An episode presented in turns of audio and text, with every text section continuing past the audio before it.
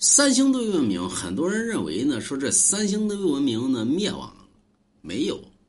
三星堆文明呢是出自于这个夏朝时期诸神之战，后来呢人类起了贪婪之心啊，当时呢大禹又开了这个蜀国一道，后来呢三星堆这些人呢一看呢咱们跑吧，到时候人类他们到时候还得把咱们东西全部给吞并了。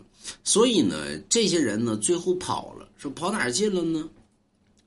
火星上面，跟月球上面也是滚蛋。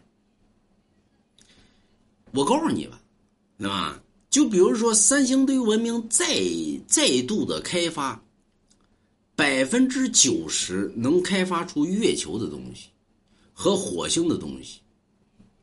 那么有人说，月球上怎么能有人呢？火星上怎么又能有人呢？哎，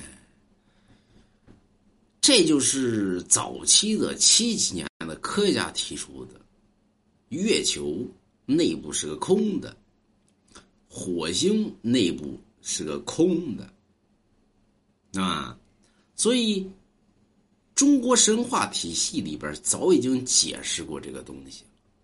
跑那儿去了，对吧？有些时候那大部分呢跑太阳上去，有时候更滚，那太阳他妈早就热死了。你记着，中国有一个东西叫秦岭神树，在三星堆里边发现了。这个秦岭神树呢，指的是太阳，也就是人类最适合于宜居的地方。不是其他的星球，其他的星球只作为次品，真正人类最适合宜居的星球是太阳。有人滚蛋，你爱信不信？啊，你买龙王家一幅字画，太阳的内部是个恒温，最适合于人类居住。